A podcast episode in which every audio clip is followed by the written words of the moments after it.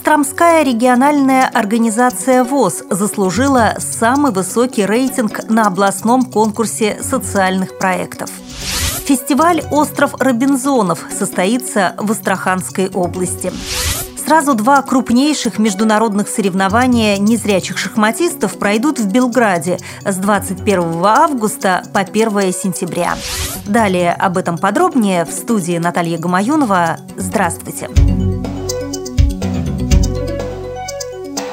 Средства массовой информации Костромской области опубликовали результаты конкурса социальных проектов социально ориентированных НКО, проводимых администрацией Костромской области. В конкурсе приняли участие 90 некоммерческих организаций различной социальной направленности. Победителями были признаны 50 организаций. Костромская региональная организация ВОЗ получила рейтинговую оценку в 308 баллов, который оказался самым высоким показателем показателем среди всех участников. Это позволило ей по праву получить и самую крупную сумму гранта. Как рассказал пресс-службе ВОЗ председатель Костромской региональной организации ВОЗ Дмитрий Андреев, добиться такого общественного признания помогли инициатива и новаторство активистов организации.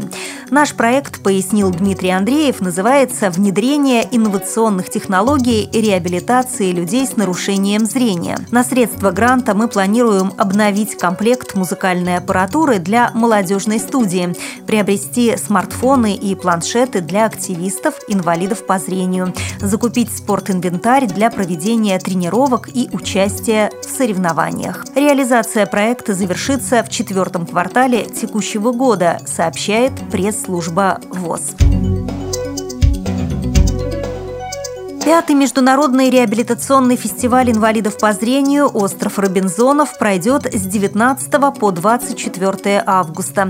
Для участия в нем незрячие люди приедут в поселок Волго-Каспийский Камызякского района Астраханской области. Целью проведения фестиваля является реабилитация инвалидов по зрению, а также формирование для них социальной среды без каких-либо барьеров. В фестивале примут участие команды из Волгоградской, Костромской, Астраханской и Калининградской областей, Пермского края и Республики Дагестан. Они сами будут обустраивать себе жилище из подручных средств, принимать участие в соревнованиях по ловле рыбы и приготовлению из нее ухи, конкурсах и викторинах на рыбацкую тему, спортивных эстафетах. Традиционно команды на этом фестивале формируются таким образом, что в состав каждой из них входят три человека – тотально слепой, слабовидящий и зрячий. Таким образом, по мнению организаторов мероприятия, действия участников получаются наиболее скоординированными. Сразу два крупнейших международных соревнования незрячих шахматистов пройдут в Белграде, Сербия с 21 августа по 1 сентября текущего года. Это чемпионат мира среди женщин и первенство мира среди юношей и юниоров.